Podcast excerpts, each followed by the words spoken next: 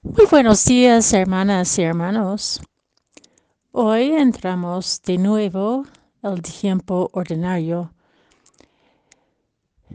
La iglesia celebra la memoria de la bienaventurada Virgen María, Madre de la Iglesia, este lunes después de Pentecostés, con lecturas propias. Sin embargo, optamos de comentar las lecturas de este día lunes de la octava semana del tiempo ordinario. La primera lectura es del libro de Eclesiástico, capítulo 17, versículos 20 a 28. El Evangelio es de San Marcos, capítulo 10, versículos 17 a 27. En aquel tiempo, cuando salía Jesús al camino, se le acercó uno corriendo, se arrodilló y le preguntó, Maestro bueno, ¿qué haré para heredar la vida eterna?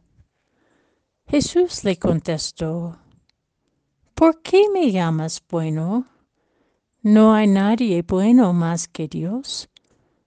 Ya sabes los mandamientos no matarás, no cometerás adulterio, no robarás, no darás falso testimonio, no estafarás, honra a tu padre y a tu madre. Él replicó, Maestro, todo esto lo he cumplido desde pequeño. Jesús se le quedó mirando con cariño y le dijo, Una cosa te falta. Anda, vende lo que tienes, dale el dinero a los pobres, así tendrás un tesoro en el cielo. Y luego sígueme. Al oír estas palabras, él se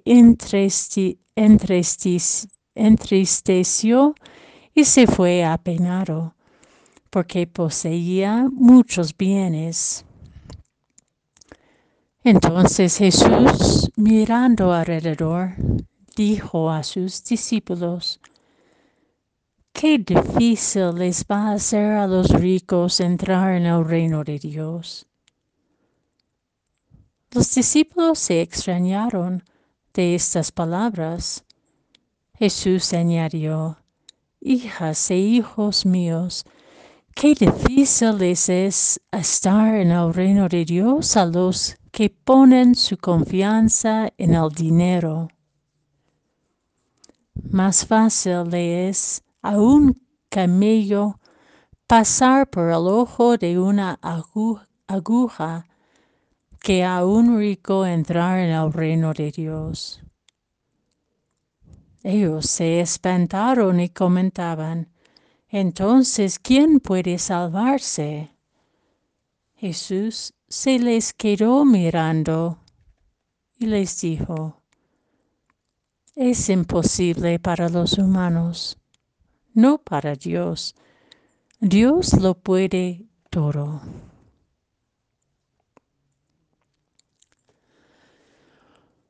Volvemos el camino con Jesús, el camino del discipulado. Nos llama a una vida comprometida, una entrega para el bien común, para una vida valor, cuyo valor se encuentra en relaciones justas y solidarias. Jesús dice claramente que no es suficiente simplemente cumplir los mandamientos, como si fueran una lista de quehaceres para lograr la vida eterna.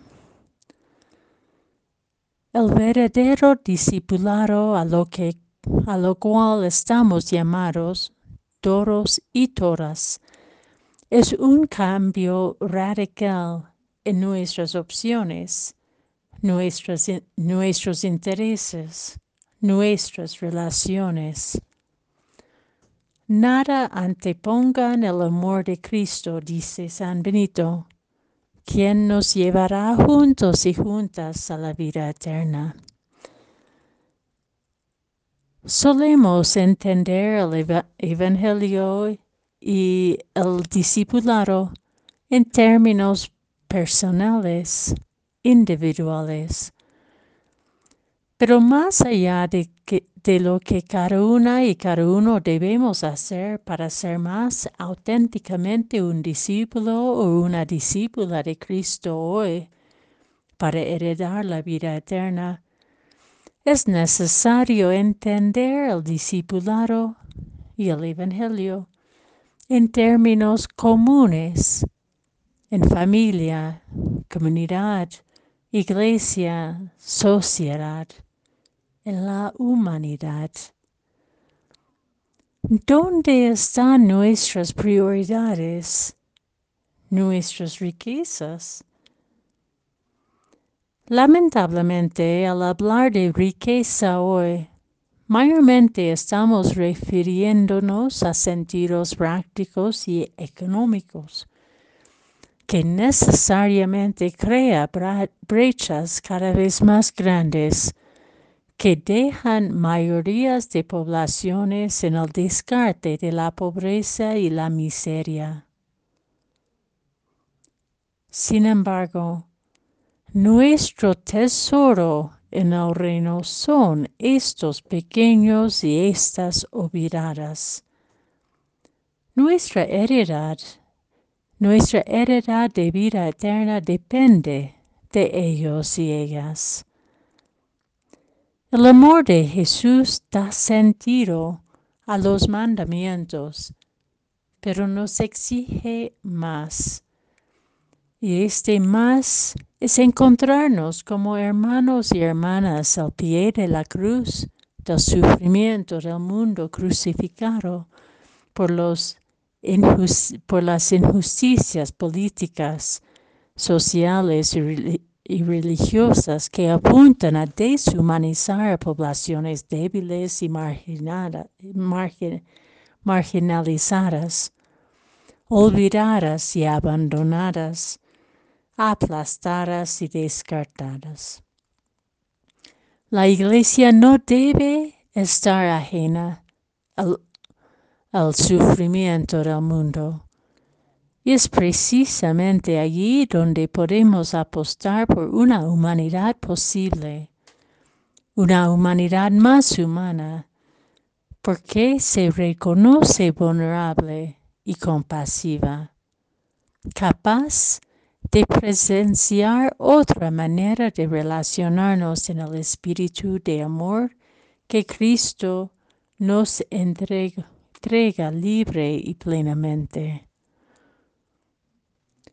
Reanimados y reanimadas por el Espíritu Santo celebrado ayer en Pentecostés, somos empujados nuevamente al camino de la coherencia de la fe parece inalcanzable, pero para Dios todo es posible. Y Dios se compromete para con la humanidad.